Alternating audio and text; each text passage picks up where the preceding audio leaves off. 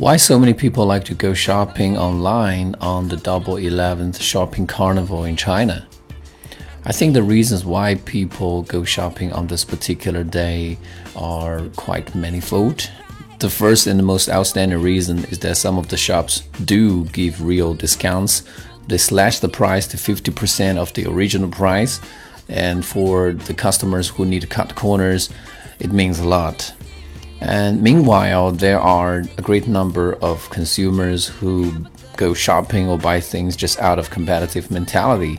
When they see their friends posting some screenshots of their shopping cart, they just want to make sure that they are not lagging behind. So they would, you know, open their Taobao and start adding things to their cart as well. And lastly, I think there are some people who go shopping just because they want to follow suit. They don't want to be left behind when people are talking about what they've bought in the next day. There's a very big possibility that these people would regret their decisions in the following days, and I think it's totally not worth it. 如果你希望通过短视频的形式跟着我学习雅思口语的话呢，可以在抖音、微博或者小红书当中搜索“彭百万雅思口语”。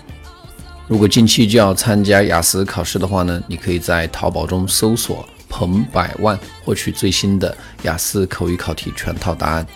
Thank you for listening and good luck to your IELTS.